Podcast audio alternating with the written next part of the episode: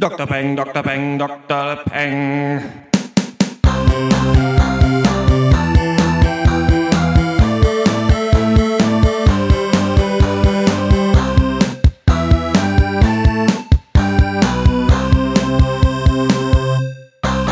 Hallo und herzlich willkommen zum 92. Pencast von drpeng.de, Pop und Geist, unserem wöchentlichen Film- und TV-Podcast. Hashtag Wir hassen Filme. In dieser Ausgabe sprechen wir über den neuen Coen Brothers Film Hail Caesar, starring, starring Josh Brolin, Scarlett Johansson, George Clooney, Channing Tatum, Jonah Hill und Herbert Marcuse. Außerdem reden wir über die von Netflix produzierte Fortsetzung von Ang Lees Martial Arts Drama Tiger and Dragon sowie die neue Hulu-Serie 112263 von J.J. Abrams mit James Franco in der Hauptrolle. Die Serie basiert auf einem Buch von Stephen King.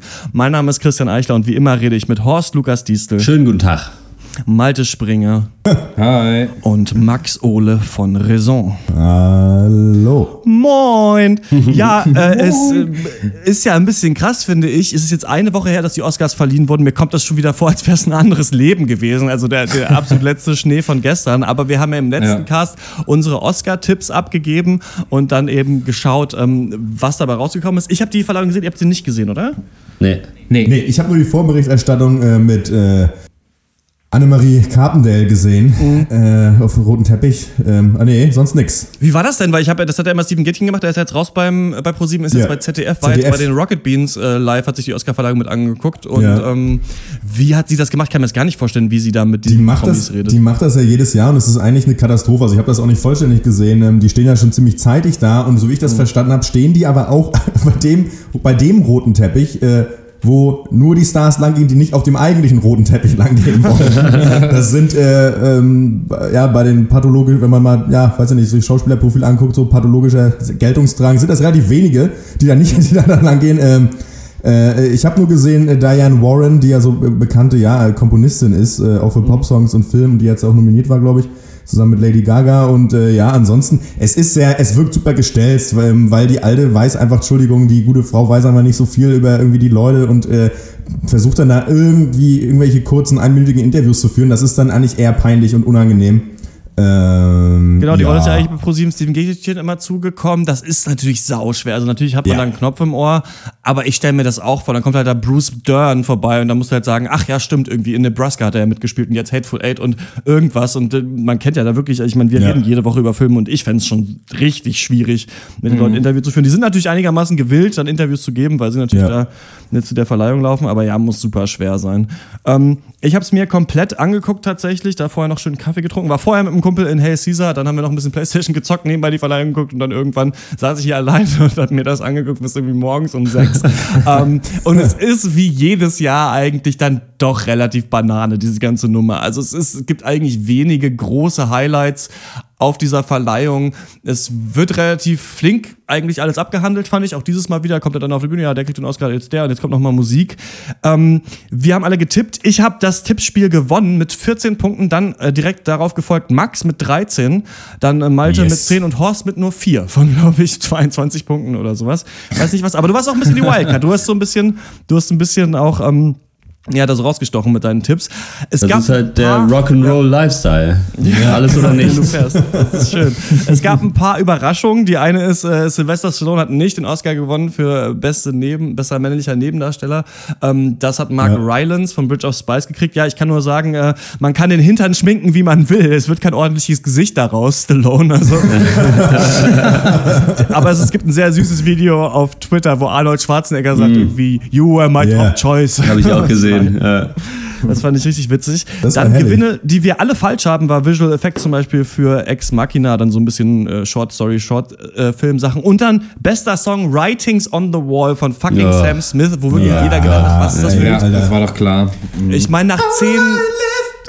On the wall. Ich meine, nach so zehn Mal hören geht der schon, der Track, aber für einen Oscar, für den besten Filmsong, ja, unglaublich. Und genau, Mark Rylance war auch mit dabei. Sonst eigentlich, Brie Larson hat gewonnen, Leo hat endlich seinen Oscar bekommen und auch Spotlight. Da habe ich mich auch noch drüber gefreut, weil ich ja unseren Facebook-Post genannt habe, warum Spotlight den Oscar gewinnen Ja. wird. Und da habe ich mich im Nachhinein natürlich gefreut, was Ja. natürlich auch die anderen Filme sein können. Ein bisschen hochgepokert. Alles, Regie, äh, bei Regie hatte, wer hatte Regie richtig alles? Äh, Ähm, Keiner, ich glaube, glaub ich, oder? Niemand, glaube ich, ja. Inarito Ja, hat Regie weil, gewonnen. find- Wir dachten alle ja- Mad Max. Ja. Finde ich ja Nee, krass. Horst dachte, ähm, dachte äh, für Room, Room. Würde, würde den Regie Ja. gewinnen. Ja. Das stimmt. Ich bin ja, das Kuriose ist ja, je mehr Zeit vergeht, desto mehr zweifle ich daran, ob, äh, ob äh, daran, wie wir The Revenant beurteilt haben. Ne? Muss ich ehrlich sagen. Ich, ich bei mir, ich, das, ich hader wirklich mit mir selbst. Ich habe manchmal das Gefühl, wir haben, wir sind da oder, oder, ich, oder ja, ich schwamm damals, als der Trailer zu The Revenant rauskam, immer noch in diesem äh, äh, Kielwasser so von Birdman, weil das so ein geiler Film war und Inarito und dann die Vorstellung zusammen mit Leonardo DiCaprio und Tom Hardy und äh, Lubetzky wieder. Das war irgendwie so für einen Wrestling-Fan, als wenn Seth Rollins, ja, als er damals zurück zu Triple H gegangen ist. ähm, genau so, ja. Ich glaube, man war da ein bisschen, äh, auch ein bisschen, also mega irrational in der Bewertung dieses Films, weil am Ende ist es doch so ein Survival-Scheiß mit Terrence Malick-Elementen. War er wirklich so gut? Ich meine, er sah halt hammergeil aus, aber ich weiß nicht, ob er so gut war, wie wir ihn gehypt haben, ehrlich Ich habe gesagt. mir das auch, ich habe mich das auch gefragt, weil dieser Revenant-Hype dann so ein bisschen abgeklungen ist, auch bei uns, und dann, dass sich auch kritische Stimmen gemeldet haben und wir ja schon auch in der Rezension gesagt haben, so toll ist es nicht. Aber es ist schon ein verdammt interessantes Projekt, auch wenn das vom ganzen Cast und der Crew immer wieder gesagt wurde, wie aufwendig das war, das zu filmen, war es schon super aufwendig und es war ein spannender Film und ich fand es auch nicht so langweilig und dröge wie manche Leute. Also ich fand die Konflikte Ja. zwischen den Charakteren schon auch stark. Und ja, wenn man einen Survival-Film macht, dann finde ich, kann man den fast nicht besser machen als The Revenant. Also ich, Ja. ich habe hader auch ein bisschen mit mir. Ich, ich finde, es ist auch nicht der beste Film aller Zeiten, habe ich aber auch da, damals schon gesagt. Also ich, ich, ich ähm, rehype mich im Kopf wieder so ein bisschen, weil ich denke, nee, das war nicht so blöd. Also wir sind nicht be bekloppt gewesen, als wir den doch ganz gut fanden, oder? Was sagt ihr? Finde ich auch. Nee, ab, ja. ich fand jetzt, ich, ich weiß gar nicht mehr, wie wir den, haben wir den so gut bewertet? Ich glaube, ich war dem auch so ein bisschen ähm, eher so mittelmäßig stand ich dem gegenüber. Aber was, was ich da jetzt mehr so rausziehe, ist, ich habe richtig Bock auf den Film, den Inarito und Lubetzky nächstes Jahr raushauen. So, weil zweimal in Folge als Duo wirklich diese beiden Oscars zu gewinnen, das finde ich ist eigentlich schon ein Hammerding. Ja. Und wenn die nochmal kooperieren nächstes Jahr, also dann weiß ich nicht, da, da, das wird jetzt schon wieder ein Highlight wahrscheinlich, vielleicht. Oder ist wieder nur der Hype. Kann man weiß es von nicht. ausgehen, ja. Klar. Ich denke auch. Ja. Schön ist also, George Miller hat leider nicht für beste Regie gewonnen, aber Mad Max hat alles andere abgeräumt, also diese ganzen technischen äh, Kategorien, wie auch von dir, Malte, äh, vorausgesagt. Das fand ich Ja. auch, das fand ich auch schön, das zu sehen. Und hat Louis C.K. auch so ein bisschen verarscht in seiner Ansprache dann. Und der The Winner ist äh, äh, Mad Max natürlich. Ach nee, ich mache hier Documentary Short. Übrigens für mich die beste Laudatio Louis C.K., der einfach gesagt hat zu Best Documentary Short, ja Leute, diese Leute werden niemals reich sein in ihrem Leben. Die werden den Oscar im Citroën nach Hause fahren. So, this is Documentary Short Film. You cannot make a dime on this.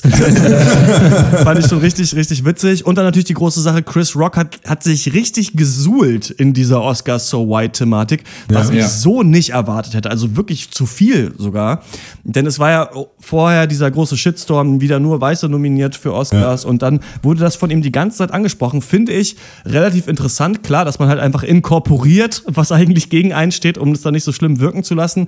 Hatte eine ganz interessante Thematik, war ein bisschen viel, fand ich. Und ich finde halt auch, dass auch die ganzen Lateinamerikaner und Asiaten da auch ein bisschen zu kurz kommen bei diesem nur halt Black Lives Ja, Matter. und es Ding, gab ja sogar diese Kontroverse da mit seinem Asian-Joke da äh, noch mit drin. Was Ja. war das nochmal? Ja, dass halt da irgendwie so drei kleine Asiaten mit auf der Bühne waren und äh, die halt irgendwie als Occupation halt irgendwie dann alle so irgendwelche Steuerberater und irgendwas waren oder so. Auf jeden Fall äh, haben sich da äh, so die Asian American Community auch äh, relativ drüber echauffiert. So, dass Ich mein, es halt echt krass ist, sich bei so einer Thematik dann hinzustellen und dann über andere Leute zu lachen. so, Über Leute, gut, die noch schle- irgendwie marginalisierter sind. Ja, aber ich meine, das ist ja aber gut, aber auch, das wissen wir aber auch, wie er es meint. Ich habe es nicht gesehen. Ich finde es auf eine Weise ganz smart, äh, dieses Thema dann reinzuholen, wenn ich das Ganze moderiere. Also Ja. an sich grundsätzlich, okay, ich habe es halt nicht gesehen, vielleicht war es so krass, ähm, ja. Ja. Nee, hat er auf jeden Fall, hat er auf jeden Fall ganz gut gemacht. So. Und das, Chris Rock funktioniert auch einfach in dieser Rolle, also viel besser als ähm, Neil Patrick Harris im letzten Jahr.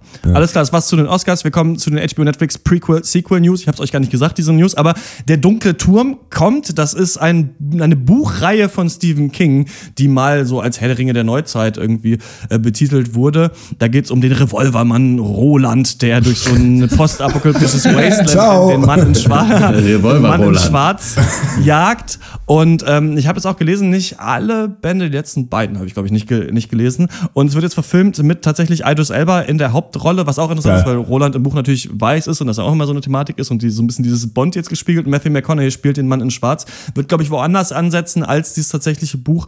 Von Nikolai Arcel ähm, inszeniert dann. Der hat diese Stieg Larsson äh, Millennium-Trilogie, da Verblendung, Vergebung und Ja. diese, die schwedischen Originale Ach, gemacht. die schwedischen, geil. Genau. Und ähm, Ich freue mich da tatsächlich drauf, weil das eigentlich eine echt ganz coole Sage ist. Aber Stephen King hatte dieses erste Buch, Schwarz heißt das, glaube ich, 15 Jahre vor dem zweiten geschrieben. Und dadurch unterscheiden die sich sehr doll. Also ab dem zweiten nimmt die Handlung wirklich Fahrt auf. Und das erste sticht noch so ein bisschen raus. Deswegen wollen sie woanders ansetzen, weil das vierte Buch, glaube ich, auch die äh, Vorgeschichte und so erzählt. Aber das ist ein cooles Projekt und ich hoffe, dass sie es nicht zu doll in so eine quietschbunte Fantasy-Optik packen, sondern sowas Düsteres da reinpacken, was mit McConaughey und Idris Elba auch funktionieren konnte und äh, finde es ganz cool. Habt ihr davon mal gehört von der Reihe oder die Ja. gelesen, diese Dunkle Turmbücher? Äh, Ich habe das, ich, ich, ich kenne die Reihe nur vom Sehen. Also ich kenne nur ein paar Buchcover davon. Ich habe das aber nie ausgecheckt. Das ist, was ist denn das? Ist das, das ist Fantasy oder was? Oder, Ja, das ist so ein bisschen Fantasy, ein bisschen natürlich wie bei Stephen King Horror und auch so Paralleldimensionen. Also im zweiten Buch geht es quasi darum, dass er, da sind so Türen am Strand, in die er reingehen kann und dann zieht er aus diesen Türen Menschen aus unserer Welt in seine Welt rein. Das ist ganz cool, weil er im Kopf dieser Leute ist und der eine ist halt ein Drogenabhängiger und sowas und die sind dann halt in dieser Fantasy-Welt, Ja. sind aber auch, äh, ja, so halt moderne Menschen und äh, müssen damit klarkommen, werden dann zu so Revolvermännern ausgebildet. Es ist, es ist relativ cool und relativ neu. Also jetzt Ja. vielleicht nicht mehr so doll, aber es verbindet ganz viele Sachen und genau, ich freue mich da auf jeden Fall. Also ich kenne das nicht, aber ich habe da mega Bock drauf, wenn ich das jetzt so höre von dir. Gerade wenn da der Typ von der originalen Stieg Larsson-Trilogie hintersteht. Ich habe die alle gesehen. Die Filme Ja. sind nicht quietschbunt, die sind mega düster, Ja. auch wirklich äh, in Anführungszeichen skandinavisch. Und Idris Elba und Matthew McConaughey stelle ich mir als ein Hammerpaar vor Klingt auf, ja auf mega. dem Screen. Äh, ja, also bei mir ist da auf jeden Fall Interesse geweckt. Auf jeden Fall. Türen am Strand, sign me up, Alter. Und wir kommen zur Hörerpost. Die Dr. Peng Hörerpost. Ihr schreibt, wir lesen. Und auf diesen Hörer habe ich, mich sehr drüber gefreut, dass wir den bekommen haben von Ronja, liebe äh, Doktoren. Hier meldet sich eure zweite Hörerin zu Wort, denn ähm, Maximiliane Hecke hat uns ja letztes Mal geschrieben, die Synchronsprecherin ist und auch im nächsten Cast dann auch zu Gast sein wird, da werden wir mit ihr sprechen. Ronja schreibt, ich höre seit gut zwei Monaten euren Cast, finde ihn äh, sehr angenehm. Oftmals habe ich wirklich, äh, dass ich einen Film erst wegen euch sehe, zum Beispiel Slow West, und mir danach nochmal eure Kritik anhöre. Nun provozierte mich aber der letzte Cast wohl genug, um mal zu schreiben, Dr. Loco Max kitzelt mit seinen Dating-Eskapaden meine Ehre als vermeintlich kultivierte Urberlinerin. Äh, kleine Anmerkung dazu. Dr. Loco, nee, Max hat einen Artikel gelesen von einer äh, sehr äh, belesenen ähm, Autorin, die, der, der er dann, die er dann vielleicht Lust gehabt hätte zu daten, aber sie ist mit Helene Hegemann schon zusammen. ähm, und da sagt, äh, sagt sie jetzt aber, ja, wir können ja nicht immerhin alle mit Helene Hegemann oder Andrea Hünninger äh, zusammen sein. Also mache ich es wie du, ich finde den Podcast super und schau mal vorbei. Ich schreibe zwar nicht für die Zeit, bin aber auch immerhin auch nicht mit Helene zusammen und auch wenn es da, wenn es da eventuell nur an einer Gelegenheit fehlt. In meinem Freundeskreis bin ich so ziemlich die einzige Filmbesessene, freue mich immer über eine fachkundige Begleitung. Was sagst du? Sind wir gemeinsam Stadtneurotiker oder bleibst du doch lieber alone in Berlin? Liebe Grüße an alle, Ronja. Ja, Max, was sagst du zu dieser Dating-Anfrage, die uns per E-Mail erreicht hat? Ich wusste nicht, dass du diesen Brief vorliest. Für solche Notfälle eigentlich immer irgendeinen Garfield-Comic liegen haben, aus dem ich dann einfach vorlese. äh, ja, na klar. Ist doch geil. Schön Film gucken. Ist doch herrlich. Mach ich immer. Egal. Natürlich, Cast seit zwei Monaten hören ist natürlich relativ kurz für die Warteliste von Dr. Loco. bitte hinten anstellen. Wir, nee, vielen Dank für diesen Brief. Wenn ihr äh, Dating-Anfragen an uns habt, ich bin zum Beispiel auch noch Single, podcast.drbank.de ist die Adresse. Und wir kommen zum ersten Thema und das ist Hail Caesar. Say your line exactly as I'm about to, just as I'm about to do. Sure, okay. Would it were so simple? Would that it were so simple. Would that it were so simple? Would that it were so simple. My dear boy, why do you say that? Why do you say twere? Well, you said say it like I said it. Yes, Would that it were so simple. would that it were so simple? Would that it were so simple. Would that it would that it were so simple. Watch, watch my mouth. Would that it were so simple? Would that it were so simple. Keep your head still. Would that it were so simple? Would that it so Would simple. that it were so simple? I'm trying to say that, Mr. Lawrence. Lawrence? Hail Caesar ist der neue Film der Autorenfilmer Joel und Ethan Coen, zu deren größten Werken wohl Fargo, The Big Lebowski und No Country for Old Men zählen. Die Coens nehmen sich immer relativ ulkige Geschichten heraus, deren Aussage und Moralitäten nicht immer so richtig klar sind, also relativ viel Interpretationsspielraum bieten, so auch Hail Caesar. Wir schreiben das Jahr 1951, Josh Brolin spielt Eddie Mannix, einen sogenannten Fixer in Hollywood, ist jemand, der Filmsets und Schauspieler managt. Und so ein Mädchen für alles ist gerade so unter der Management-Ebene der großen Studios. Mannix hat einen verdammt stressigen Job und überlegt alles für ein verdammt lukratives Angebot einer Airline hinzuschmeißen. Eines Tages wird jedoch der berühmte Hollywood-Schauspieler Bert Whitlock, gespielt von George Clooney, von der kommunistischen Vereinigung The Future gekidnappt, die ihn nur gegen ein Lösegeld freigeben wollen. Zusammen mit, dem, mit einem Cowboy-Darsteller begibt sich Mannix also auf die Suche nach dem entführten Whitlock und deckt einen Komplott im Innern Hollywoods auf. In Nebenrollen sehen wir Scarlett Johansson als taffe Diva in einem Wasserballett, Channing Tatum als stepptanzenden Mantro Matrosen und Tilda Swinton als rasende Reporterin, außerdem Ralph Fiennes als hochnäsigen Kostümfilmregisseur. Gehört ihr zu der ganzen Rezensentenszene, die für die absurden Machenschaften der Coen-Brüder brennt, oder zu dem kleinen Podcast, der sich mit Hilfe des Zaubertranks diesem Hype widersetzt? Ja, endlich Hail Caesar, die lang ersehnte Doku über die berühmte Hardrock-Band aus Südafrika, die äh, Anfang der 2000er mit Hits wie Fine Again und Broken natürlich die Billboard-Charts erobert haben. Nee, Quatsch, ähm, Hail Caesar.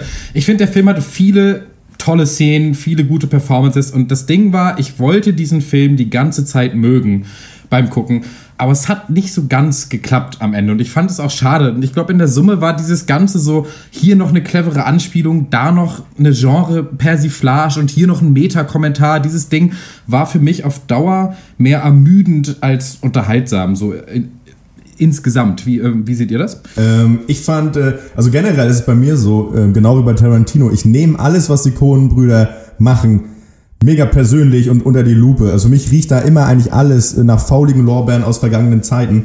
Ähm, ich finde das richtig smart übrigens, das habe ich mal aufgeschrieben. Ähm, äh, ja, keine Ahnung so, ja, der, der, Film zeigt uns irgendwie so den verrückten Alltag, so von Josh Brolin, so hinter, hinter der Leinwand irgendwie, ne, der eben als Fixer irgendwie zusehen muss, wie er den Wahnsinn der Kinowelt irgendwie im Zaum halten kann und äh, ja, eben diesen inneren Zwist, ne, weil er eben dieses Jobangebot hat und ja, ich kann den Film als gut aussehendes Stückwerk so einfach abkanzeln und keine Ahnung, vielleicht aus meiner Sicht den so Mangel an Comedy kritisieren. Ähm, wenn ich mich aber auf den Film so auch als Abbild so der, der Wahnwitz, dieser wirklich wahnwitzigen Filmwelt der 40er, 50er einlasse, so dann dann kann ich mich auf, dann geht das schon, kann ich den Film schon eher genießen. So, ich habe das Gefühl, ich hatte schon das Gefühl, die Schauspieler hatten Heidenspaß, diesen Film zu drehen und das lässt mich dann auch nicht kalt und das, das macht dann schon Bock irgendwie. So Channing Tatum dann seiner Tanzszene, ich finde es allein, ja. find's allein schon herrlich, äh, nochmal so in modernem Gewand zu sehen, dass sowas mal dann als Film durchgegangen ist. Das ist halt schon ganz geil. Ähm, dennoch so für mich ist das Problem, äh, wie bei fast allen Cohen-Filmen, fühle ich so ein so mich manchmal so ein bisschen verloren, weil es passieren einfach irgendwie viele Dinge, zu denen es dann aber keine Follow-ups gibt und ich muss das immer einfach akzeptieren und das ist für mich schwierig. Ja, also nö, ich fand den schon echt eigentlich ziemlich klasse, muss ich sagen. Ich fand den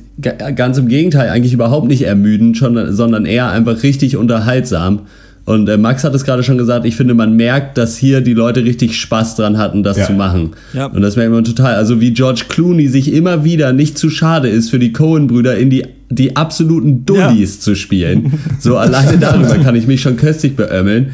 Und ich fand auch, also diesen trockenen Humor, es sind, also die schaffen da so eine schöne Brücke zwischen so sehr viel visuellem, äh, visuellem Humor, dass einfach irgendwer halt dumm guckt und das ist schon witzig und sind sich aber auch nicht zu schade, so die hammerstümpfsten Gags mit reinzunehmen, sodass halt jemand Lawrence Lawrence heißt ja. und, dann, da, der, und der eine halt dann immer den falschen Namen sagt. Und da kann ich drüber lachen, leider.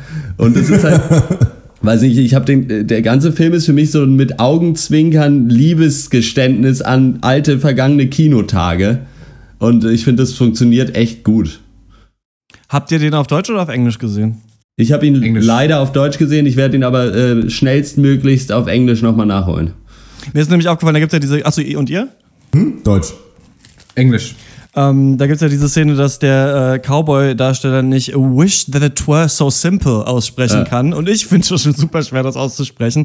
Mir hat Hail Caesar richtig gut gefallen tatsächlich und ich bin kein Fanboy der Coen Brothers. Also selbst Big Lebowski kann ich feiern, aber es wirkt für mich immer doch oft so ein bisschen wie Stückwerk und äh, ja, random, wie man auf Neudeutsch sagt, was die Coen Brüder machen. Und das kann man wahrscheinlich auch Hail Caesar zu Lasten legen. Und ich kann mir richtig gut vorstellen, ihr habt ja auch schon gesagt, dass man den Film dem nichts abgewinnen kann. Also dass man denkt, das ist ja. affig, das ist affektiert, ja. das ist bunt. Und das dachte ich auch, als ich den Trailer gesehen hatte. Also dachte ich mir, ah, okay, jetzt haben wir hier alle Leute, die wir kennen und die gerade in Hollywood gern gesehen sind, Scarlett Johansson, Josh Brolin und so weiter, die in so einem Ensemblestück alle irgendwelche ulkigen Rollen spielen können. Ha, ha, ha, das wird bestimmt super witzig. Und das Lustige ist aber, dass mir hat diese Vielschichtigkeit des Films sehr, sehr gut gefallen. Also, dass er doch so eine politische Ebene hat, eine religiöse Ebene und der Kommentar auf Hollywood-Filme aus den 40er, 50er Jahren hat mir persönlich richtig gut gefallen. Denn diese Ära, die da abgebildet wird, so früher Kalter Krieg, in der das ähm, Kino ja auch so mit dem Fernsehen konkurriert, was ja heutzutage auch lustigerweise genauso wieder der Fall ist. Also dieser Dialog, der immer geführt wird und die Frage, ob das Fernsehen nicht eigentlich mittlerweile besser ist als das Kino, der ist ja da auch schon da gewesen. Deswegen flüchtet sich ja Hollywood zu der Zeit auch in so eskapistische Studiofilme, ne? So eine Gesellschaft des Spektakels, wo es um Tanz geht, um Gesang, um Western, um so Sandalenfilme, die viel zu episch sind eigentlich für den Zuschauer. Und ich kenne mich mit der Ära nicht aus, muss ich ehrlich sagen. Also ich weiß nicht, welche Filme hier genau persifliert werden sollten. Aber was mir so gut gefallen hat daran, ist, dass du siehst ja wirklich Ausschnitte, lange Ausschnitte auch aus diesem Film. Also du bist dann wirklich im Film drin, als würdest du gerade so einen Film gucken. Siehst dann aber wieder, dass Ja. die doch gerade an einem Studioset sind und das gerade drehen. Was einerseits, finde ich, von der Kameraarbeit unglaublich ist. Also was Roger Deakins hier abliefert, dass Ja. sie einerseits in die Filme reingehen und sie drehen wie so alte Schinken. Du gleichzeitig aber dann merkst, du bist am Set und da, das sorgt auch für so guten visuellen Humor. Denn ähm, es gibt ja dieses Every Frame a Painting, diese, diese Visual Essay Serie Ja. im Internet, wo sich Tony. Su immer so unterschiedliche Filme rausnimmt. Es gibt ein neues Video, ist glaube ich auch erst letzte Woche erschienen, das heißt A Shot Reverse Shot. Und da geht es darum, Ah ja, wie Dialoge wie Dialoge gefilmt werden im Kino. Und normalerweise ist es so, dass du so ein Over-the-Shoulder hast. Also, dass du quasi, wenn zwei Leute reden, bist du mit dabei und lugst so über die Schulter. Und was die Coens aber machen und was Roger Deakins für die Coen macht, Coens macht, der ja jeden Film eigentlich von denen auch gemacht hat, ist, dass die Kamera immer zwischen den Schauspielern ist und es dadurch äh, diesen Moment gibt, wo du nur einen Schauspieler siehst und dann kommt eben der Reverse-Shot, also das, was der gerade sieht. Und der ist manchmal total witzig. Also, wenn zum Beispiel dieser Cowboy-Schauspieler da an diesem Great Gatsby-Set ist und redet und auf einmal siehst du den Reverse-Shot, wie halt fünf Leute auf so einem Kamerawagen halt total aufmerksam ihn angucken und so nach rechts fahren, muss man schon lachen. Was ich, was ich mochte noch, ist, ist folgendes. Der Film, als dann komplett so aufgeklärt wird, George Clooney ist jetzt bei diesen Kommunisten, da denkt man irgendwann, okay, jetzt weiß ich, was die Handlung ist, jetzt wird's ein bisschen langweilig. Und dann kommt auf einmal diese Tanzszene mit Channing Tatum. Und das zeigt für mich so ein bisschen die Liebe für die alte Ära, in der nämlich es noch Mittel gab, Filme aufzubrechen, die wir heute nicht mehr haben. Also es wird heute nicht mal in einem Film einfach mal ein Lied gesungen. Es fängt, fängt keiner an, so ein Wasserballett zu machen, was irgendwie zehn Minuten geht. Es wird nicht gesteppt tanzt. Und ich hatte tatsächlich, das meine ich wirklich ernst, ich saß da mit offenem Mund, als ich diese Wasserballettszene und diese Stepptanzszene ähm, gesehen habe und habe wirklich gestaunt und mich darüber wirklich gefreut. Kann aber verstehen, dass jemand, der das jetzt nicht so feiert, dann auch in dem Film irgendwie nicht so gelungen findet. Alles, was du angesprochen hast, fand ich auch gut. Die Wasserballettszene, das Channing Tatum äh, äh, die George Clooney Szenen.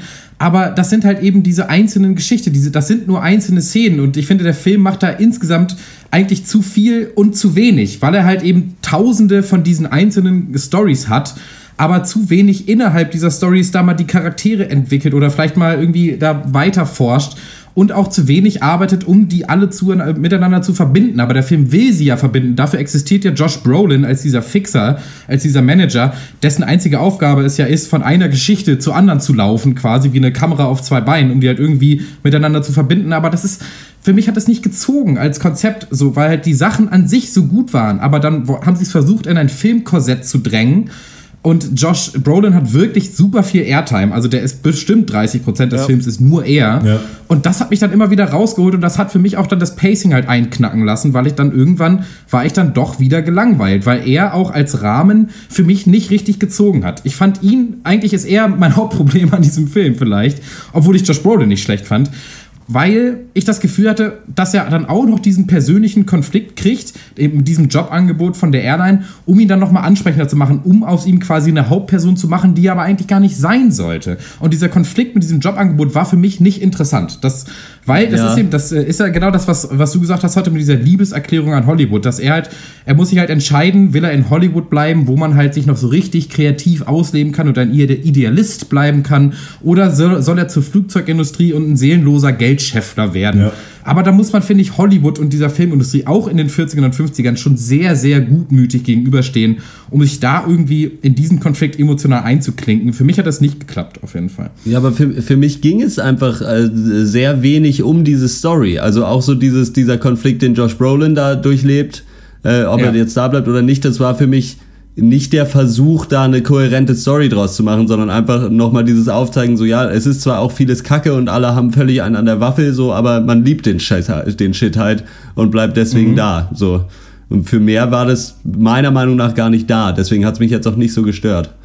Okay, dann hat es für mich wahrscheinlich einfach zu viel Zeit dann eingenommen, weil der, Ja, er das- sollte ja schon ja. irgendwie auch di- dieser Fixpunkt sein dieses Films, aber ich hätte gerne mehr über George Clooney's Entführungsplot zum Beispiel erfahren, der wirklich, ich habe mitgezählt, das waren vier Szenen, also wirklich, also und oder oder über Scarlett Johansson, die ihre Sache super macht, aber wo ich mich gefragt habe, was macht sie in diesem Film? Also Ja. braucht man da noch einen weiblichen A-Lister fürs Poster? Ich fand sie gut in der Rolle, aber ich habe nicht verstanden, wie die Rolle Ja. in den Film passt. Und das war halt für mich, also das hat sich für mich durch den ganzen Film gezogen, dieses Gefühl. So, wie passt es zusammen? Und das konnten sie mir nicht so richtig äh, rüberbringen. Naja, ich glaube, warum man da Scarlett Johansson gebraucht hat, ist, weil das ja die Parallele zu heute ist. Also, dass die halt damals dann in den 50ern haben sie halt die ganzen Stars und die haben hier halt auch immer genau einen Star pro Film, der halt heute ein Star ist. Du hast halt George Clooney, du hast äh, äh, Channing Tatum und du hast Scarlett Johansson für jeweils die Filme. Ja, aber äh, trotzdem, äh, aber trotzdem wirken diese Bits immer so ein bisschen als Versatzstücke, weil die, die Leute werden ja nicht vernünftig eingeführt und es, ich verstehe das, warum das so ist. Ähm, ich finde aber auch, und da kann ich mal zustimmen, ich finde, das hatte manchmal was von Inherent Vice, wenn wir uns noch erinnern. so, äh, der Protagonist klappert einfach so ein paar Stationen ab und das war's. Das sehe ich auch so. Also äh, zwei Filme, an die mich das erinnert hat, was ich gesehen habe, ist äh, Grand Budapest Hotel und Inherent Vice. Beide Filme, ähm, die eben ganz viele Charaktere haben, ganz viele unterschiedliche ulkige Sachen. Was aber für mich funktioniert, ist, dass es hier einen Überbau gibt, der das doch verbindet, glaube ich. Also da hier unterstelle ich einfach den Coens, dass sie wussten, was sie sagen wollen. Und für mich war der Film so ein richtiger Anknüpfungspunkt, mich mit Hollywood, mit alten Filmen zu beschäftigen und auch mit der kritischen Theorie und der Frankfurter Schule. Denn ähm, Herbert Marcuse ist ja einer von diesen Entführern, der dann da sitzt. Und das ist ja ein deutsch-amerikanischer Philosoph und ähm, ja, so äh, Soziologe und Politikwissenschaftler, der der eindimensionale Mensch geschrieben hat. Und lustigerweise hatte ich immer vor, das zu lesen und habe das quasi auch auf dem Nachttisch und habe ihn dann in diesem Film gesehen. Dachte, fuck, du musst es jetzt bis zum Cast schaffen. Ich habe es nicht geschafft. Ich habe aber jetzt im Internet durchgelesen, worum es ungefähr geht. Und was Herbert Marcuse so ein bisschen sagt, und ey, nagelt mich darauf nicht fest, so, ne? aber es geht quasi darum, dass er eine marxistische Kritik an der Gesellschaft macht und sagt, dass die Menschen aber eindimensional sind, weil sie diesem Gesellschaftsbild, was wir jetzt haben, halt blind folgen und die Kulturindustrie in Hollywood halt auch die Menschen so ein bisschen brainwashed und uns immer so zeigt, was eben erstrebenswert ist und dass die Arbeiterklasse, die ja eigentlich das revolutionäre Potenzial hat, doch eigentlich nur stillgehalten wird. Und Marcuse ist dafür, dass man Gesellschaft nochmal neu denkt. Er nennt das Negation und das ist auch was, was die 68er-Bewegung sich rausgenommen hat. Also diese völlige Ablehnung der gesellschaftlichen Verhältnisse. Und Marcuse ging es auch darüber, diesen Ost-West-Konflikt aufzubrechen und nicht einfach nur zu sagen, ja, die Russen sind schlimm oder die Amis sind schlimm, weil der nukleare Krieg droht, sondern sich zu überlegen, wie kann man das noch transzendieren, was kann man da noch mit rausholen. Und ich glaube, und ich habe es aber nicht komplett analysiert, aber für mich denke ich halt, dass dieser Subtext drin ist, den ich noch nicht ganz verstanden habe, dass es so ein bisschen darum geht, was kann Hollywood leisten, was kann die Kulturindustrie leisten zur Bildung des Menschen.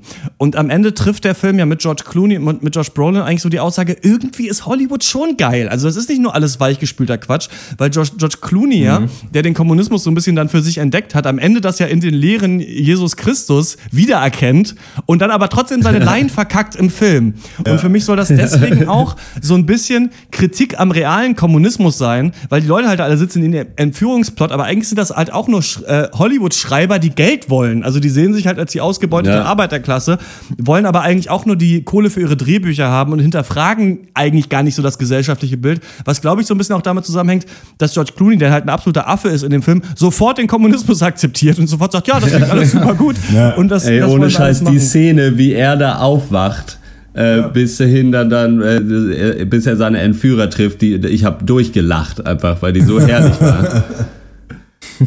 Aber da auch einfach George Clooney mit diesem dummen Oh Brother, where art thou Look und in einem Römerkostüm, so, das reicht mir schon einfach, um zu lachen auf jeden Fall. Also ich will nur kurz nur sagen halt, dass für mich diese Versatzstücke, dass manche Sachen einfach nur dumme visuelle Comedy ist, einfach das, was du gerade ansprichst, diese Szene, dass da gleichzeitig noch was Politisches, Politisches ist, dass es gleichzeitig aber auch noch die Szene gibt, wo er da mit diesen Vertretern der Religion sitzt, um halt zu fragen, wie können wir das Christentum oder äh, Jesus Christus wirklich abbilden, dass da halt so ganz viele Fässer aufgemacht werden. Für mich, ich glaube, da ist eine stringente Handlung darunter, die, die man vielleicht nicht sofort erkennt, aber mir hat der halt diesen Spaß oder diesen Entdeckungsdrang hat der Film in mir erweckt, rauszufinden, was hat es damit auf sich. Und Marcuse ist zum Beispiel nicht jemand, der dauernd zitiert wird in Filmen oder sowas. Ne? Also da haben sie sich wegen ganz interessanten rausgekommen. Es kann natürlich aber auch alles nur prätentiös sein, aber für mich hat das gut funktioniert. Aber wie ist das für jemanden, der halt jetzt äh, sich nicht stimuliert fühlt und irgendwie davon und einfach den Film nur so sieht und jetzt nicht Bock hat, weiter zu forschen, sondern einfach nur einen Film guckt? Und ich glaube, da wird es dann eben schwierig und da kommen wir, glaube ich, zu dem Punkt, ist natürlich Ja. komplett subjektiv, den aber Malte angesprochen hat. Ich glaube, dann ist es, und ich habe das, in, ich lese mir generell Rezensionen durch, um, um auch, auch meine eigene Meinung so ein bisschen noch zu schärfen. Äh, bei vielen das Problem, dass viele sagen, ja, da gibt's keine Story, das ist nicht so witzig. Ähm, und ähm, das bleibt dann so ein bisschen unterm Strich stehen. Das ist natürlich rein subjektiv. Ich fand es nicht so unlustig wie viele andere Leute, glaube ich, weil aber für mich halt eben, genauso wie bei euch, visuelle Comedy auch super gut funktioniert und auch trockener Humor. Ähm, aber ja, was bleibt dann wirklich, wenn das alles nicht passiert? Weil du hast jetzt schon sehr viel Eigenarbeit geleistet, Christian, und äh, ja, was bleibt noch? Da stimme ich dir hundertprozentig zu, nämlich, also das, das stimmt. Wahrscheinlich ist das nicht für jedermann ein Film. Aber Für Leute, die sich vielleicht damit interessieren oder die das suchen, ist es da. Ähm, äh, Horst, du hast Oh Brother, Where Art Thou angesprochen. Ja. Ich kannte nicht alle Filme der Coen Brothers, habe den aber jetzt nachgeholt. Und bei dem funktioniert es für mich zum Beispiel nicht so gut. Da wirkt es für mich einfach so, als hätten Leute gekifft und gesagt, wäre es nicht mal lustig, die Odyssee von Homer in so ein äh, Setting reinzupacken und dann sind halt die Sirenen irgendwelche Waschweiber am, am äh, Fluss und dann hat halt John Goodman nur ein Auge und deswegen ist er der Zyklop. Also da wirkt es für mich sehr wie so draufgetaggt. Hier habe ich aber viel erkannt, was ich wirklich mochte und was ich auch richtig gut finde an Hail Caesar. Und das mag ich immer an Filmen. Ich habe es zum Beispiel bei Dope damals angesprochen. Ist, ich liebe das, wenn Filme es schaffen, mir ein Universum aufzubauen. Und das hat für mich so gut funktioniert in Hell Caesar, weil es halt dann so ist. Auf einmal hast du eine Stepptanzszene mit Channing Tatum und du fragst dich, was hat die in diesem Film verloren? Und dann merkst du, ach so, das ist jetzt Studio 8, wo er diesen Koffer abgeben muss. Und er ist da gerade am Set. Und dass diese ganzen Charaktere drin sind, fand ich gut, um diese Welt aufzubauen. Zum Beispiel übertrieben war es für mich mit Tilda Swintons Charakter, der hat mich völlig genervt. Ich fand, der war völlig zu, schlecht. zu Ja, viel. ja. Und ähm, Ja. Hat mir an sich aber gefallen. Ich gebe Hail Caesar tatsächlich, weil es mich wirklich stimuliert hat, neun von zehn Punkten. Ich fand, das ist ein großartiger Film. Ich hatte da sehr viel Spaß. Kann völlig verstehen, wenn man sagt, das ist der absolute Müll. Nein, absoluter Müll natürlich überhaupt nicht. Und ein Großteil dieser Einzelstories war natürlich auch super. Channing Tatum war für mich ein Highlight. Und auch was wir noch nicht so angesprochen haben, Alden Ehrenreich, Ja. der Cowboy, Ja, war für super. mich eigentlich das Highlight des Films. Ich, äh, gerade auf Englisch, äh, was der mit diesem äh, Dialekt da macht, äh, fand ich absolut große Klasse. Aber vielleicht bin ich da mehr so der altmodische Kinozuschauer insgesamt, der halt irgendwie dann auch noch trotz aller Cleverness einen guten Film dabei sehen möchte. Und für mich war das nicht so kohärent als Projekt. Und wenn du einfach nur so einen Rundumschlag machen willst und irgendwie das Filmbusiness karikieren oder auch eine Liebeserklärung an das Filmbusiness machen willst, dann mach das, aber dann nimm die, äh, dann nimm Josh Brolin raus zur Hälfte. Oder, oder wenn du halt wirklich äh, diese einzelnen Stories mehr entfalten möchtest, dann, dann streich halt zwei, drei von denen und konzentriere dich mehr auf die anderen. War ein bisschen Hickhack, wenn auch unglaublich kompetent gemachtes Hickhack. Das äh, will ich auch nicht verschweigen. Aber wird mir nicht längerfristig in Erinnerung bleiben. Ich gebe äh, sechs von zehn. Ja, ähm, von mir gibt es auf jeden Fall auch äh, 6 von 10. Ich glaube, kompetentes Hickhack äh, äh, fasst ganz gut zusammen. Es ist aber, spricht für mich aber auch, also äh, kann ich eigentlich als Überschrift über alle, meiner Meinung nach, alle Coen-Filme äh, Coen-Filme schreiben. Also ich habe da immer noch. Äh, immer noch eine offene Fleischwunde, Kinofleischwunde nach Burn After Reading, den ich bis heute nada, null verstanden habe, weiß nicht, was das soll. Ähm, hier ging's, hier hat die Comedy gestimmt, also das ist halt, das reißt hoch, es sieht wunderbar aus, es ist schon wirklich, es ist wirklich kein, kein Scheißfilm einfach. Also ich finde 6 von 10 Punkten äh, und mal reingucken. Vielleicht ist es ja doch was. Also ja, keine vertane Zeit. Ja, also ich hatte, wie gesagt, unglaublich viel Spaß im Kino und ich werde den, ja, also auf jeden Fall auf Englisch nochmal nachgucken und äh, äh, nochmal nachgucken, äh, nochmal gucken. äh, und äh, finde das schon geil. Bin allerdings auch sehr pro Coen Brothers. Also zum Beispiel Oh Brother Where Art Thou finde ich auch ein super Film. Das ist auch so witzig. Also allein die eine CD war nämlich auch in diesem Every Frame a Painting, meine absolute Lieblingsszene von allen Filmen, glaube ich. Einfach wie sie da in diesem Kino in Oh Brother Where Art Thou sitzen und die zwei dem anderen versuchen zu erklären in leise, dass sie dachten, dass er in eine Kröte verwandelt worden wäre. und er sitzt halt einfach nur da und versteht die Welt nicht mehr. Äh, wunderschön. We Äh, thought you was a toad. ja. What? We thought you was a toad. Groß. Ah, ist ja wie im Film. Ja, genau. Äh, von mir gibt es äh, auch 9 von 10 Punkten. Super, so, äh, so eine unterschiedliche Meinung hatten wir selten, glaube ich, zu Filmen. Finde ich stimmt, mal ja. ganz gut, dass es mal so ist. Hail Caesar ist schon seit drei Wochen, glaube ich, in den deutschen Kinos. Was ist eure Meinung zum Film? Seid ihr große Fans der Coen Brothers? Findet ihr, der knüpft an? Findet ihr den besser als zum Beispiel Inside Llewyn Davis, den ich immer noch nicht gesehen habe? Schreibt uns an podcast.drpeng.de. Und wir kommen zum nächsten Thema und das ist, äh, wie ich ihn gerne nennen möchte, Tiger and Dragon 2. Er heißt aber Crouching Tiger, Hidden Dragon, Sword of Destiny. It is said, the swordsman will be remembered for 20 years beyond his passing. This is meant as praise.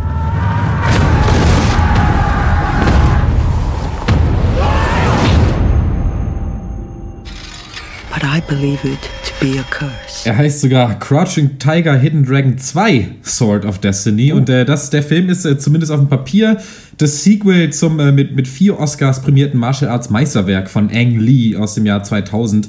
Der Film wurde gelobt als Drama mit Shakespeare'schen Ausmaßen, voll meisterhaften Kung-Fu und hochpoetischer Cinematografie. Also der erste Teil, nicht der zweite, über den wir jetzt reden. Bei der, ja, schauen wir mal, ob das hier auch so ist. Achso, interessant noch, der Film sollte zeitgleich auf Netflix und im Kino erscheinen. Das ist auch, glaube ich, so noch nicht passiert. Aber dann haben die ganzen großen Kinoketten das boykottiert und haben eben, weil der Film auch auf Netflix released wurde, haben sie gesagt, nö, dann machen wir das bei uns nicht auch. Das wäre ja eine Schande, wenn Leute den irgendwie auf einem Smartphone gucken können, aber auch im Kino, da wollen wir irgendwie nicht äh, dabei sein. Naja, so viel dazu. Kurz zur Story. Äh, es ist sehr, sehr kompliziert. Es gibt ein Schwert.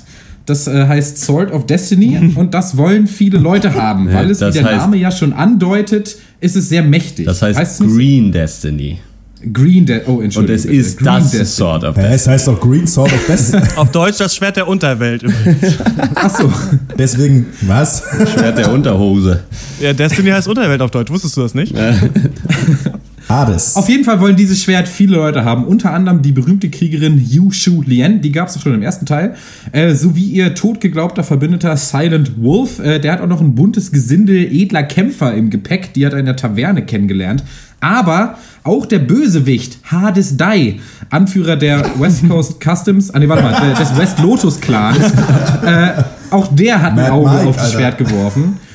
Und äh, der schickt dann den jungen Wei Feng los, um das Schwert zu stibitzen. Aber beim Versuch, das zu klauen, wird Wei Feng gefangen genommen und es entbrennt ein altehrwürdiger Kampf zwischen Gut und Böse. Ich denke mal, so kann man das stehen lassen. Wie fandet ihr äh, diesen Martial Arts Streifen? Ja, das größte Problem ist, dass man den West Lotus nicht mal für drei farblose Mana opfern kann. Kleiner Witz für die Magic-Spieler da draußen.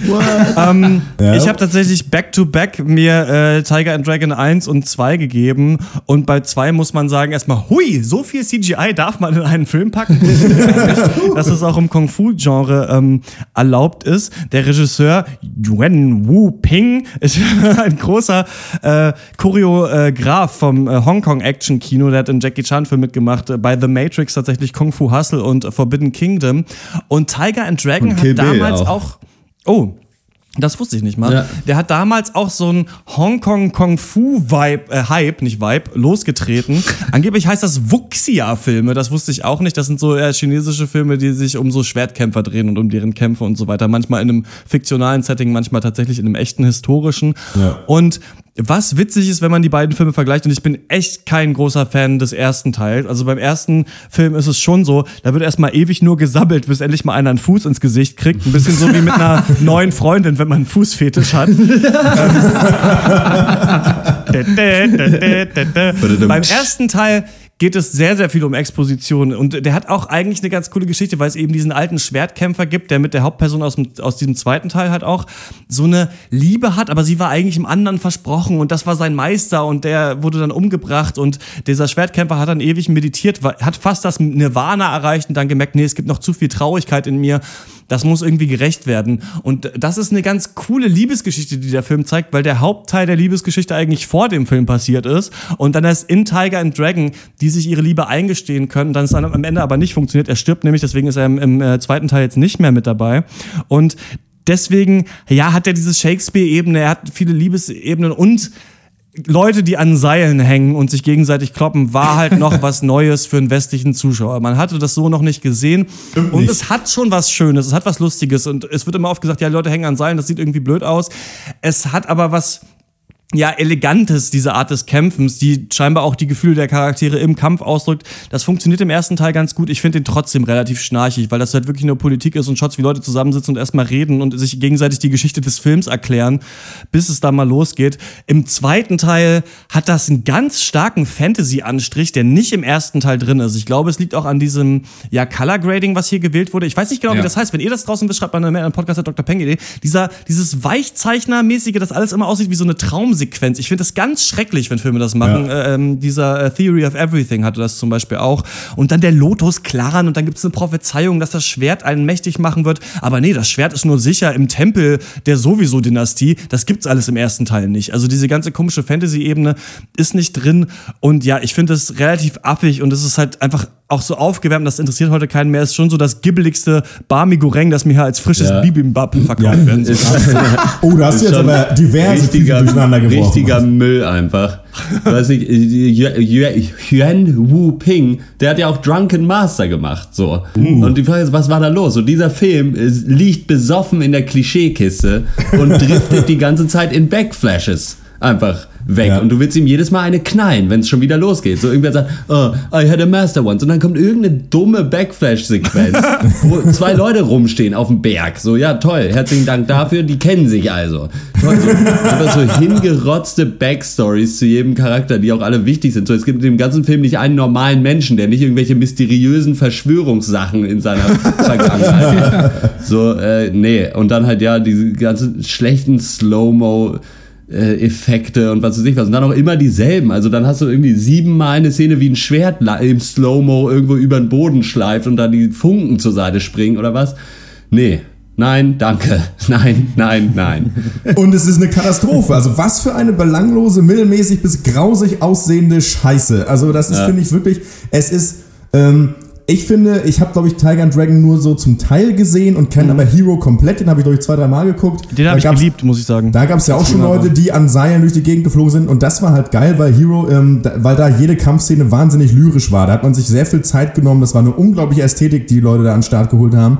Ähm, und davon hast du aber schon mal hier in diesem Film gar nichts. Und ich finde, dann kann so ein Film wie eben hier Hidden Tiger und hier Crouching Frog äh, äh, kann nur verlieren. Weil storymäßig, ja, man kommt daher, macht, äh, wirbelt irgendwelches, bläst irgendwelche Sachen mystisch auf. Das reicht aber nicht, weil die Story ist am Ende dünn. Wir müssen irgendein Schwert, Schwert finden, scheißegal, woher du irgendwie Alf da von der Tanke kennst. Das ist völlig Latte. Und ähm, äh, ja, das ist, also was hast du bei solchen Filmen? Was brauchst du bei solchen Filmen? Du brauchst irgendwie ein bisschen Story, ein bisschen Fantasy und coole Schwertkämpfe. Ja, okay, cool. Schwertkämpfe funktionieren nicht. Es sieht einfach nicht so geil aus und das gerade an dem, das liegt auch wirklich an dem, was du gesagt hast, Christian, irgendwie mit diesem Weichzeichner, irgendwie viel Greenscreen. Es ist einfach hässlich und ich war schon nach 10 Minuten eigentlich abgeturnt. So, das ist, also ich fand es wirklich stümperhaft teilweise, wie da gefilmt wurde. Das geht für mich gar nicht. Also da geht jegliche Magie verloren, die vielleicht hätte da sein können und äh, die es auch braucht, um mich überhaupt in so einen banalen Film reinzuholen. Und ähm, ja, eigentlich, ja, kompletter, total, eigentlich Totalausfall für mich. Ja. Ja, Eine- auch, auch ich dachte nach 15 Minuten von diesem Film irgendwie, wow, hier könnte echt so The Perfect Storm, einfach so die perfekte Melange aus Scheiße könnt ihr auf aber das war dann aber doch nicht so, muss ich dann doch auch mal sagen. Ich finde, der Film hatte seine zwei, drei Momente, ab und an hat er mich gut unterhalten, aber abgesehen davon, der Film war potthässlich. Die Schauspieler, die aus irgendeinem Grund Englisch reden mussten, Ja. waren dadurch so mittelmäßig. Die Story war straight aus der B-Movie-Tonne ganz unten. Alles in Ja. allem wirklich ziemlicher Quatsch. Und nochmal kurz zum Look. Also wirklich, ich finde selbst gutes CGI oft nicht so fesch, so, aber schlechtes CGI Ja. Ist echt die Hölle. Ich meine, Leute, klar, vielleicht hattet ihr echt nicht das Riesenbudget, aber so ein, zwei Mal könnt ihr doch mal alle Mann in den Bus laden und in den echten Wald fahren. Ja, ohne so, Scheiß. Ich schwöre, der Film spielt auf drei Quadratmeter Kunstrasen. So, der Rest ist komplett durchanimiert und dann bis zur Unkenntlichkeit gecolorgraded. Irgendwie alles orange und türkis und pink und weiß. Ah, nee, also ich kann mich wirklich in Rage reden. Ich kriege auch echt immer ein Raster, wenn ich irgendwelche dusseligen Charaktere sehe, die Ja. versuchen, mir eine noch dusselige Story zu erklären und sich dabei aber so fucking Bier ernst nehmen. So als ob die nicht wüssten, dass die Story völliger Quatsch ist. Die, Ja. die wissen das doch so. Was soll das denn? Habt doch Spaß dabei. So, seid doch ein bisschen lockerer. Ihr macht einen mittelmäßigen Martial Arts Film. Ihr macht nicht Herr der Ringe 4. Das ist halt das Ding so. Der Film hat echt so viele von diesen ernsten Momenten, die aber niemand diesem Film abkauft. Er, aber er hat eben auch diese leichten, lustigen Teile. Die, ich erinnere an diese erste Kampfszene in der Taverne, Ja. wo diese fünf Leute vorgestellt wurden. Ich finde, die hat schon gebockt. Die war irgendwie lässig choreografiert. Da war ein bisschen Slapstick mit dabei, ein bisschen visueller Humor. Trotzdem gibt es irgendwie gut auf die Omme. Warum nicht mehr von sowas? Warum müssen sich ständig Leute ernst unterhalten?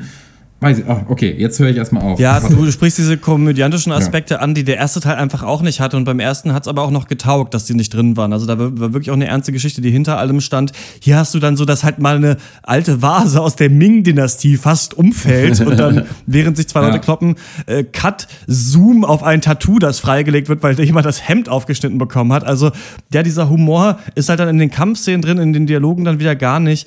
Und ich glaube, was man hier sagen kann, ist einfach, was ist das eigentlich für ein komischer komisches Projekt. Also das wirkt Ja. für mich so, als hätte Netflix einfach gesagt, okay, wir haben die Kohle, wir haben einfach unendlich viel Geld. Ja.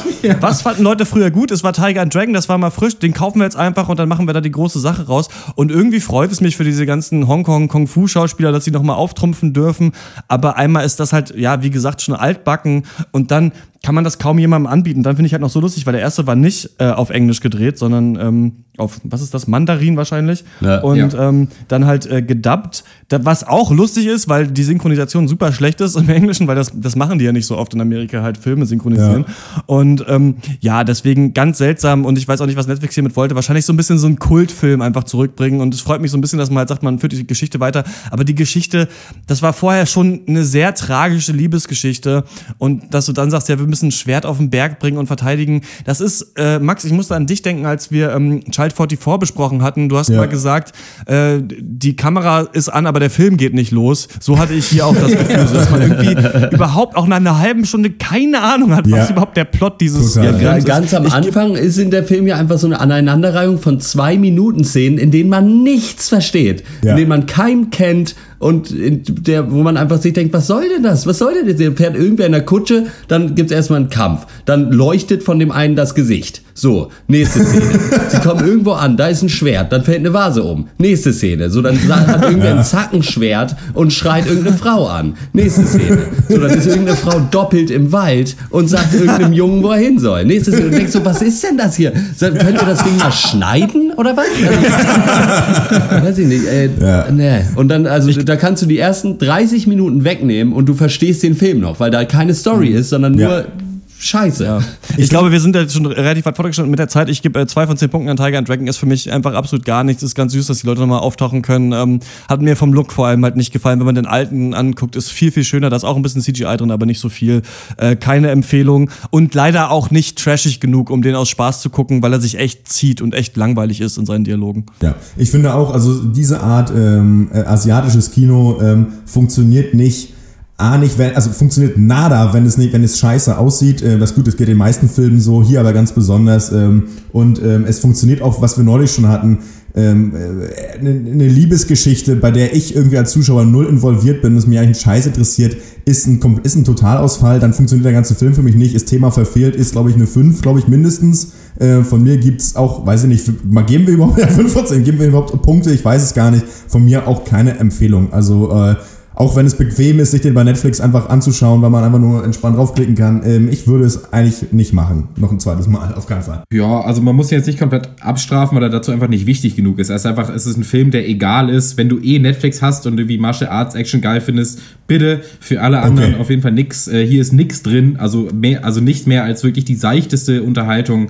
Ja, ähm, drei von zehn. Ja, aber das ist genau für mich der Punkt. So, wenn du Martial Arts Action geil findest, dann guck einen anderen Film. So, weil nicht mal das, weil viele von diesen Filmen, also ich na, sag nur Ong Bak 1 und Ong Bak 2 zum Beispiel, Ja. da ist die Story auch so richtig brackig, aber da fetzen die Kampfszenen so richtig. Und Ja. dann, damit, dadurch geht das. Und hier ist halt, die Story ist richtig beschissen und die Kampfszenen sind halt mittelmäßig und dann reizt halt einfach nicht. Äh, von mir Ja. gibt's, äh, äh, ja, nee, 0 von 10. Ja, da haben wir es doch. ähm, Tiger and Dragon 2, wie ich ihn nenne, oder Crouching Tiger Hidden Dragon 2 Sword of Destiny, ist jetzt auf Netflix. Ihr könnt ihn sogar auf Deutsch euch angucken auf Netflix. Hab ich nämlich gemacht. Ich habe mich richtig drüber gefreut. Die Hälfte auf Englisch guckt, dann die andere Hälfte auf Deutsch. Was ist eure Meinung zum Film? Findet ihr, dass er dieses, das äh, Vermächtnis von Ang Lee würdig weiterführt? Findet ihr den gelungen? Findet ihr den beschissen? Schreibt uns an podcast at drpeng.de. Dann kommen wir zum nächsten Thema und das ist die Serie 112263. I'm gonna tell you something that's gonna seem crazy. You go through there, it's 1960.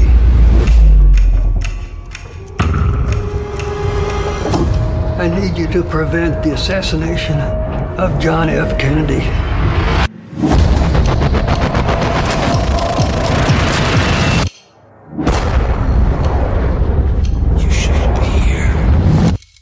Doch die Fibonacci-Reihe. Die Fibonacci-Reihe 11, 22, 63. äh, die Buchadaption des gleichnamigen Bestsellers von Stephen King. Das ist 2011 rausgekommen und ja, hier am, also das Buch und die Serie ist jetzt erst rausgekommen. Das ist eine tolle Geschichte. Ähm, am Start sind J.J. Abrams als Produzent sowie Stephen King äh, himself. Ähm, zu den Darstellern gesellen sich James Franco, Chris Cooper, Josh Duhamel, Äh, äh, weil ich keinen Humor habe, will ich mal Bechamel sagen. Eine Soße, deren Ingredienzien mir bis heute ein Geheimnis ist. Und, ähm, und ja, Sarah Gadon, so hat Dr. Eck sie damals genannt, die war schon mal bei uns im Pencast äh, mit dem Thriller Enemy, falls euch daran noch erinnert. Ah. Jo, geht los. Äh, James Franco ist unser Protagonist, Jake Epping. Der ist frisch geschiedener Highschool-Lehrer und äh, ja, gibt nebenbei noch so Unterricht in so einer, einer sogenannten General Educational Development Class. Ähm, das ist so eine Geschichte, zweiter Bildungsweg, um Highschool-Abschluss zu bekommen. Was für Nerds. Ähm, dort ist, das ist eines Tages Aufgabe.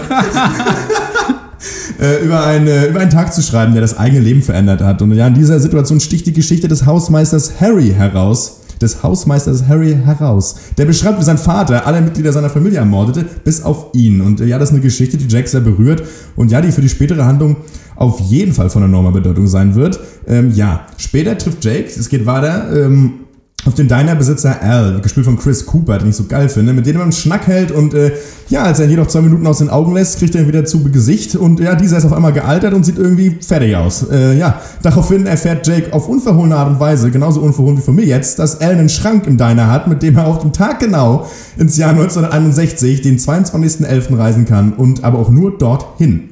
Ähm, daraufhin offenbart Al Jake, dass er es sich eben zur Aufgabe gemacht hat, mit diesem mächtigen Werkzeug die Ermordung John F. Kennedys im Jahre 63 zu verhindern. Man müsse doch die Chance nutzen, etwas von höherer Bedeutung im Leben vollbracht zu haben. Das kann Jake auch so unterschreiben und begibt sich dann selbst auf die seltsame Odyssee. Ja, Freunde, 11, 22, 63, äh, 007 oder 00 WC-Ente.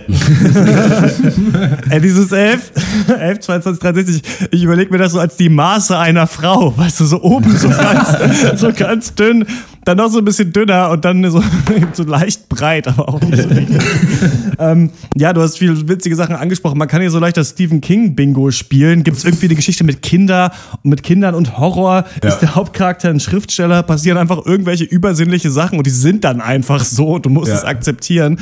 Ich meine, wir bewegen uns hier in, in einer Zeitreiseserie, in etwas, das mit Zeitreise spielt und da gibt es ja schon diese Szene in Looper, in der ähm, Joseph Gordon-Levitt und Bruce Willis zusammensitzen und Bruce Willis einfach sagt, ey, komm, glaub das jetzt einfach, so Zeitreise ist super kompliziert, das kann man nicht erklären. Und genauso Ja. wird es auch einfach nicht gemacht. Hier ab in den Schrank nach Narnia, ach nee, sind die 60er und dann ähm, wird das schon alles funktionieren und das ist schon der dümmste Plot, den ich seit langem gehört habe. Vor allem will er ja die Ermordung John F. Kennedys verhindern, um den Vietnamkrieg dann zu verhindern. Und das ist schon echt so an den Haaren herbeigezogener Quatsch.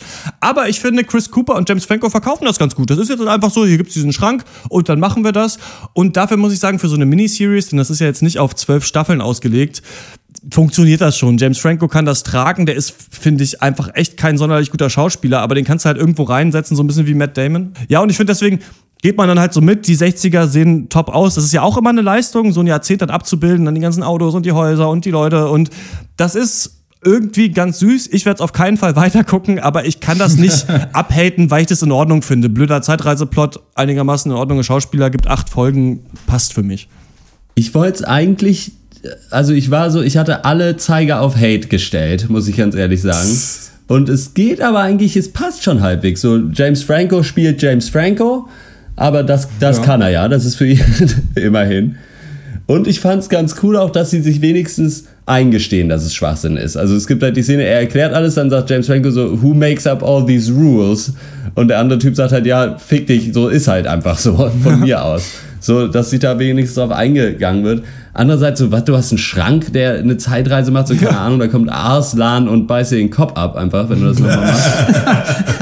Nice. Und es ist halt, also schon auch schon fette Plotholes. So, da ist er ja, er, wenn er da ankommt in äh, 1960, ist ja dieser Typ, der, ihm- der ihm immer sagt, you shouldn't be here. Ja. So. Der Einzige, der ihn da sieht als Zeitreisenden quasi. Und dann geht er zurück und fragt den Typen so, was ist eigentlich mit dem Typ? Und der sagt ihm, ach, weißt du, mach dir deswegen mal keine Sorgen. Und dann sagt er, na gut, okay, dann ignorieren wir den. Der kommt bestimmt nie wieder vor in dieser Serie. Bin ich mir Ja. ganz sicher. Und man hat halt so dieses äh, eklige Gefühl, dass wirklich alles, was dir hier gezeigt wird, später nochmal verwurstet wird. Also man, du hast es ja direkt mit dieser Lehrerin Alice, die ja dann nochmal trifft, wie sie dann irgendwo anders arbeitet, als sie noch jung ist und so. Und du hast eben, und eben diese Geschichte mit dem Hausmeister Harry, wo auch klar ist, so, da wird nochmal drauf rumgeritten und Hausmeister so. Krause, ja. Aber also ist halt echt in Ordnung gemacht. Es sieht auch gut aus, auf jeden Fall. Aber ja, ich glaube nicht, dass man, dass wir das brauchen. Oder also ich werde es. Vielleicht gucke ich die erste Folge noch zu Ende. aber, aber das ist auch schon wieder so ein Ding. 90 Minuten, Leute, hört mit diesen Piloten auf. Ja. Äh, Ich habe 45 Minuten geschafft und die anderen 45 Minuten gönne ich mir vielleicht noch, aber ich kann mir nicht vorstellen, dass ich das jetzt irgendwie durchziehen äh, ziehen werde. Aber dann geht's erst richtig los. Ja, wahrscheinlich. Ich finde, die Serie hat ultra sympathisch irgendwie angefangen, die erste Viertelstunde. Ich fand's also selbst James Franco mit seinem schäbigen, angeklebten Pubertätsbart konnte mir da die Laune nicht verderben. Aber ich, ich kann das nicht so unterschreiben dieses Jahr. Diese, immerhin sagen sie, dass die Regeln Schwachsinn sind. Ich finde, für mich ist das ein ziemlich großer Fauxpas eigentlich. Es geht hier um Zeitreise und ich akzeptiere Zeitreise als Thematik, selbstverständlich. Aber ich finde, gib dir Mühe. So, verkauf mir das richtig, mach das glaubhaft, stell Gesetze auf und, und halt dich dann an die Gesetze. Aber wie halt 112263 Zeitreise einführt. Ich finde das ein bisschen faul. So, okay, es gibt diese Besenkammer, James Franco geht da rein, geht immer weiter, geht immer weiter und auf einmal plumps ist er in den 1960ern. Das ist noch okay. Aber er kann auch wann immer und wie immer er will wieder zurück. Aber das wird nicht gezeigt. Es wird niemals gezeigt, wie er zurückgeht. Er landet mitten auf einem belebten Platz voller Leute. Und auch auf diesem Platz geht er wieder zurück in die Gegenwart. Aber wie? Wie macht er das? Warum kann Das er ist das? dieser eine Warum- Quadratmeter. Warum gehen da nicht, aber wenn das örtlich verankert wäre, warum gehen nicht außerdem ständig Leute durch und landen halt in der Zukunft? muss er, oder wenn es einfach nur so ist, weil er da reingegangen ist und dann muss er irgendwie kurz die Augen zumachen, sich kurz konzentrieren, ist er wieder zurück, dann ist es auch, das ist auch okay, aber dann zeigt mir das, aber stattdessen irgendwie wird es einfach nicht behandelt oder auch äh, Stichwort Plotholes, sein äh, Chris Cooper, dieser, dieser Besitzer dieses Diners, sein quasi sein Zeitreise-Mentor, erklärt ihm, dass er dann zurückreist und da so damit Sportwetten zu Geld kommt, weil er Logo halt die Ergebnisse schon kennt von diesen ganzen Boxkämpfen, wo er dann drauf wettet. Sagt aber dann später in der Serie zu James Franco, pass auf dein Geld auf, denn das Geld ist nicht endlos. Und, Ja. und dann gibt es eine fünfminütige Szene, in der James Franco um den Preis eines Autos feilt. Ja. Warum? So check ich nicht. Setz doch 1000 Dollar auf einen Boxkampf. Du weißt doch, wie er ausgeht. Also, Stimmt. das sind keine Riesensachen. Stimmt. Das sind unnötige Details, aber die nehmen mir den Spaß an so einer Serie, weil für mich da die Glaubhaftigkeit verloren geht und dieses Gefühl von wegen, Leute haben sich Gedanken gemacht und stehen da mit Herz und Seele hinter. Das hatte ich hier nicht, obwohl die Serie, wie er auch schon gesagt hat, die sieht top aus. Die 60er sind super umgesetzt, auch die Gegenwart ist gut umgesetzt. Sie können sich, lassen sich gut voneinander unterscheiden. Schauspieler sind völlig okay, aber mir fehlt dieses gewisse Etwas, was ich brauche, um mich zu einer Serie wirklich äh, zu committen und sagen, da gucke ich acht Folgen. Dieser Plothole mit dem Geld, ähm, das ist auf jeden Fall ein Riesen, also das ist mir auch aufgefallen, das war völliger Bullshit, äh, weil er das sofort löst, irgendwie zwei Sekunden später. Ähm, aber dieses Ding, mit der, dass man die Zeitreise so vereinfacht, fand ich ganz geil, weil mir ist es lieber, dass man einfach sagt, das geht jetzt einfach, als dass man sich irgendeinen Scheiß an den Haaren herbeizieht. Das kann ich einfach mal annehmen, weil ich glaube, weil es geht eben in dieser Geschichte nehme ich, glaube, bilde ich mir jetzt mal ein, es geht eben null darum, wie Zeitreise funktioniert. Es geht darum, was würdest du tun, wenn du diese Chance hättest. So, und äh, ein krasses historisches Ereignis oder meinetwegen auch mehrere zu verändern, das ist ja der Ansatz, deswegen klammert man diesen Bullshit halt auch aus, so, warum ist das jetzt im Schrank und warum denn hier und da und warum funktioniert das rückwärts nicht. Finde ich okay. Mich stört das nicht. Ich fand das eher angenehm, weil dadurch, also anderer Scheiß langweilt mich oft zu Tode. Ich fand das okay. Ich mochte auch die Schauspieler. Ich mochte James Franco auch. Ich mochte auch äh, Chris Cooper sehr gerne, den man lange nicht mehr gesehen hat. Leider, ähm, ja, für mich aber trotzdem auch was, was Ali gesagt hat. Das wird man, also ich werde das auch nicht weiter gucken. Ich, mich, mich interessiert das nicht doll genug, aber das liegt nicht daran, dass die Serie nicht, nicht super, nee, nicht, die ist super gut gemacht. Das stimmt handwerklich alles. Ich finde, das wird auch okay erzählt. Ähm, interessiert mich selber nicht, ist aber eine gute Serie, glaube ich. Ich glaube halt mittelmäßig, absolut Ja. mittelmäßig kann man sich anschauen und wird halt durch äh, James Franco und auch so den Ruhm, den J.J. Abrams jetzt auch durch Star Wars nochmal bekommen hat, so ein bisschen getragen. Auf Hulu erschienen. Hulu macht jetzt scheinbar auch Serien in den USA. Das ist ja auch so ein Streaming-Netzwerk, was hier echt unbekannt ist in Deutschland, weil die keinen deutschen Ableger so richtig haben. Ja. Kommt hier auf Fox. Äh, Ich wusste auch nicht, dass es diesen Sender gibt. Wahrscheinlich ist er irgendwo im Pay-TV verankert, habe ich dann im Internet gesehen. Ähm, da kann man sich das jetzt angucken. Von mir gibt's ähm, keine Empfehlung, aber wenn man mal Lust hat, irgendwas sich anzuschauen und so ein bisschen Bock auf Zeitreise hat und auf die 60er und auf so Verschwörungstheorien, kann man sich das anschauen. Ich würde dann eher empfehlen, sich vielleicht Predestination anzugucken oder Looper, den ich jetzt auch noch nicht mal so gut finde, aber halt einen dieser Filme. Predestination fand ich halt echt noch witzig als, als Ja. Experiment. Aber ja, für mich einfach, ich, ich habe hier keinen Hass. So, ich finde es in Ordnung, aber wie du das auch gesagt hast, Malte, es ist einfach nichts Interessantes hier drin. Und wenn er dann halt sagt, also ich meine, in, in, in der Serie gibt es die Zeile, Do you know the Butterfly-Effekt? Und ich dachte halt wirklich, er antwortet, ja, Ja. meinst du den Ja. Film mit Ashton Kutscher, in dem schon mal exakt dasselbe passiert ist? Weil, Ja, den finde ich auch besser als die Serie. Also kann man sich anschauen, wenn man möchte. Für mich ist es nichts. Vielleicht ist es was für auch für Leute, die äh, James Franco halt geiler finden. Ich mag den eigentlich wirklich, aber er kann, er ist halt so genau das Gegenteil von Mark Ruffalo. Äh, er hat halt einen Charakter, den kann er spielen. Und Mhm. dann, wenn einem das taugt, dann kann man sich das halt angucken, so, aber das ist halt einfach James Franco. Ja. James Franco rennt da rum und hat aber dann halt später einen Hut auf, so, toll. Keine Ahnung, ja, Hulu versucht halt irgendwie in der Zeit zurückzureisen, äh, zehn Jahre und auch noch in den äh, Streaming-Fernsehdienst mit einzusteigen. Mal gucken, ob's klappt. Mit dem Narnia-Schrank, Alter, ein Schrank mit Zeit, komm, Alter. 112263, der 22. November 1963, läuft ab jetzt auf Fox in Deutschland oder auf Hulu in Amerika. Was ist eure Meinung zur Serie? Fandet ihr das gelungen? Fandet ihr das blöd? Findet ihr es cool, dass mal Stephen King verfilmt wird und mit dabei ist? Und J.J. Abrams und James Franco ist die ganze Star Power so gut genug, um diese Serie zu schauen? Schreibt uns an Dr. Peng, nee, an podcast at drpeng.de. Und wir kommen zur Abschlussrunde. Was hat uns sonst popkulturell oder anderweitig diese Woche bewegt? Und äh, ja, meine gute Freundin Jule hat mir die Band, Band Prinz Rama ans Herz gelegt. Das ist irgendeine, sind zwei Frauen, irgendeine komische Elektropop-Kombo, aber es ist witzig, weil die 2012 haben die ein Album rausgebracht. Das heißt Top 10 Hits of the End of the World. Und es ist quasi so ein, wie so ein 80er-Sampler, in dem die auf zehn Liedern zehn verschiedene äh, Personas annehmen, also zehn verschiedene Bands, die alle aber beim Ende der Welt dann gestorben sind.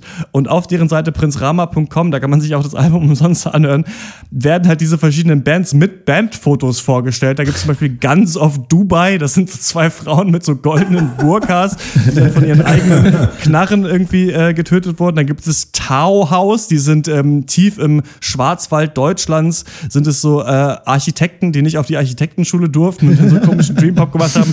Es gibt Goloka, die beiden Frauen, die die meiste Musik für alle Bollywood-Filme gemacht haben, aber dann gestorben sind, weil damals Filme halt noch auf so einem brennbaren Material gemacht wurden. Dann ist ein Kino abgefackelt. Es gibt Black Elk Speaks, irgendwelche Skandinavier, die die Nordlichter gechannelt haben, da, daher ihre Lieder bekommen haben. Und dann wurden die Lieder aber verwurstet in Popmusik und dann haben sie, dann wurde ihnen von den Nordlichtern gesagt, sie sollen alle ihre Zelte anbrennen und sind halt dann in diesem Feuer gestorben. Und lauter so Müll. Also die Band heißt Prinz Rama, das Album heißt Top Ten Hits of the End of the World. Und die Musik, ich meine, die wollen hier zehn verschiedene Bands sein. Das klingt schon alles wie richtig schäbiger, selbstgemachter Elektropop aus den 80ern. Aber sich diese Seite mal anzugucken, prinzrama.com, äh, und da diese Beschreibung, diese, äh, ja genau, diese, diese Beschreibung der Bands, das ist schon super lustig auf jeden Fall. Ja, ich habe äh, anderweitig was und zwar äh, hatte ich ja heute diesen so einen äh, tollen Unikurs äh, und äh, da mussten wir als Übung äh, dann rausgehen und so äh, Interviews mit Leuten führen. Ja. Und äh, äh, was äh, wir dann gemacht haben, ist, wir sind in so eine Halle an der Uni gegangen, wo so dreckige Toiletten immer sind. Weil da, also Schön, dass mal ein Mess reingeballert, oder? was? Nee, nee, nee. Weil äh, davor äh, sitzen immer so ein paar Obdachlose und die gehen da halt aufs Klo, was äh, finde ich auch ihr gutes Recht ist. Und äh, haben da einfach den Leuten dann, äh, haben sie interviewt, was sie davon, davon halten, äh, dass die kostenpflichtig werden sollen.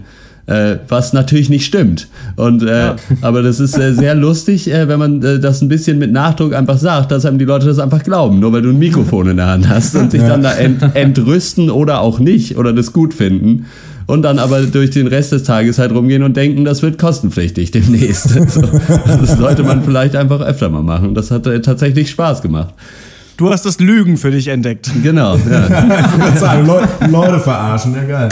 Ja. Ich habe ähm, äh, ich, hab ja, ich bin ja auch Netflix-Gucker und äh, gucke mir auch ganz gerne so mittelmäßige, beschissene Filme einfach mal an, weil ich das ganz entspannt finde, weil ich weiß, ich muss bei mich da nicht zu sehr involvieren. Ähm, und hab mir Blade 3 nochmal nebenbei angemacht. Ah, Trinity. Und, äh, Trinity. Und das ist ja wirklich die Blade-Reihe. Das ist was, da könnte ich manchmal weinen, wie man das so verkacken konnte. Also wie, wie beschissen kann man das machen? Weil Wesley Snipes, wir haben die Tribal-Tattoos im Nacken, ja, es ist schon ein bisschen, bisschen shitty und es muss auch echt nicht sein. Aber das könnte alles so viel geiler sein, aber das, das, das ist so peinlich. Also das, ist- da stirbt man wirklich tausend Tode.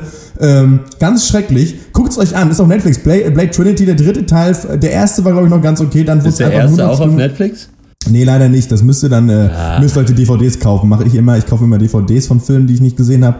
Ähm, ja, es ist, wirklich, es ist wirklich schade drum eigentlich. Aber okay. Alles klar, das war's für diese Woche. Wir hören uns wieder im 93. Pencast. Da sprechen wir über Trumbo, über die neue Serie Love von äh, Judd Apatow auf Netflix. Und wir reden mit Maximiliane Hecke, wie es denn so ist, deutsche Synchronsprecherin zu sein. Die hat in Deadpool synchronisiert, in Creed und auch in Blau ist eine warme Farbe. Den habe ich extra dafür nochmal nachgeholt, auf äh, Deutsch geguckt.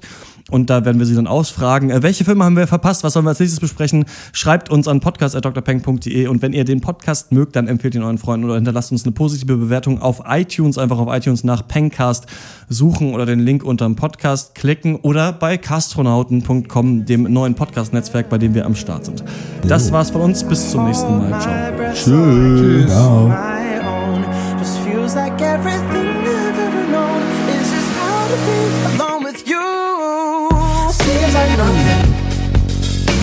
is ever gonna change. Just let me walk away, cause I can't imagine ending without pain. I'm falling for you too. Hard this energy we have is uncontrolled. But I'm crashing like a wave, cause you held me under till the water froze. I cannot